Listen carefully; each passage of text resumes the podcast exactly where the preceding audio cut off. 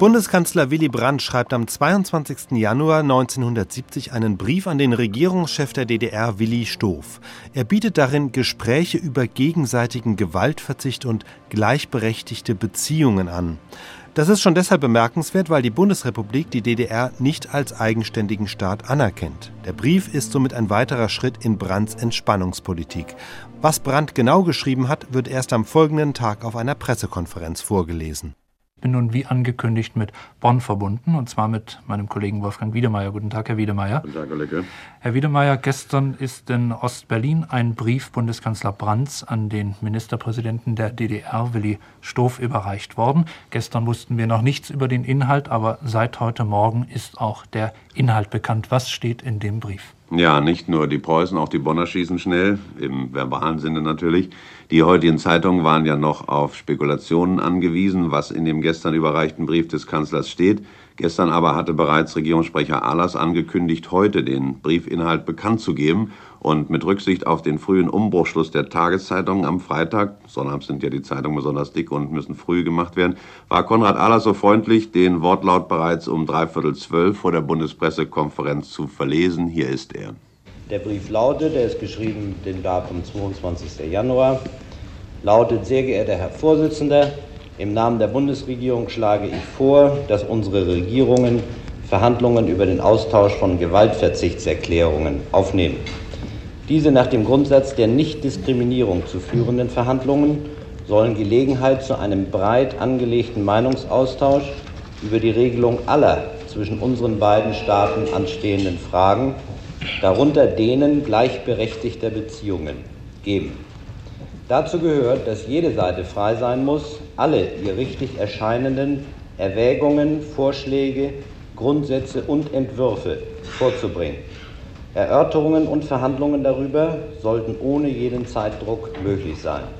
Zu Ihrer Unterrichtung füge ich bei, was ich in diesem Zusammenhang am 14. Januar 1970 in meiner Erklärung im Deutschen Bundestag dargelegt habe.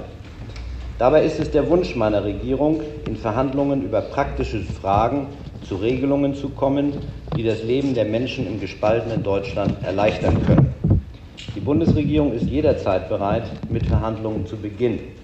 Für ein erstes Gespräch, in dem Ablauf und Fortgang der Verhandlungen vereinbart werden können, steht Bundesminister Egon Franke zur Verfügung.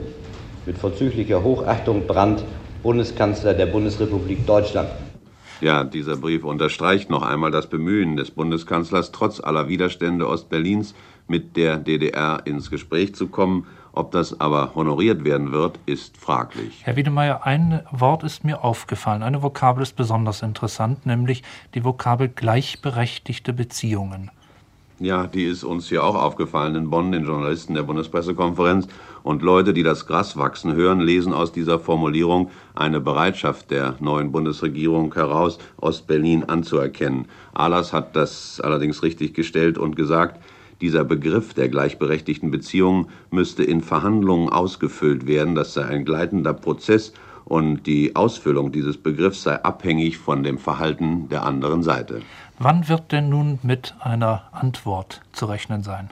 Herr Lücke, das ist völlig ungewiss. Schließlich ist ja bis heute noch nicht einmal der Brief, den der damalige Bundeskanzler Kiesinger am 28. oder 29. September 1967 an den DDR-Ministerpräsidenten äh, Stoff richtete, beantwortet worden. Die neue Bundesregierung hofft natürlich, dass die Antwort auf den Brandbrief nicht wieder so lange auf sich warten lässt. Auch wenn man unterstellt, dass Ostberlins Uhren anders gehen, sind zweieinhalb Jahre eine unhöflich lange Frist für die Beantwortung von Regierungsnoten. Ja, nun gibt es natürlich Entwicklungen, die Korrespondenzen sozusagen überflüssig machen, beziehungsweise von selbst beantworten.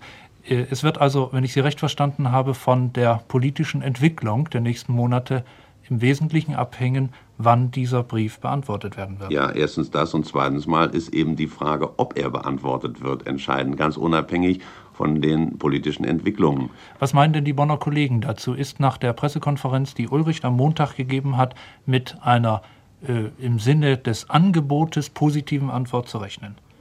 Ja, das ist schwer zu sagen. Man, das Beste, was man über die Pressekonferenz Ulbricht sagen kann, ist, dass sie nicht die Türen für Verhandlungen zugeschlagen hat. Aber wie Ostberlin sich verhalten wird, ist völlig ungewiss. Wir haben ja in den letzten Jahren viele Beispiele der Unberechenbarkeit kennengelernt, auf der anderen Seite aber einer ganz konsequenten Haltung in ihrer Deutschland- und äh, gesamtdeutschen Politik.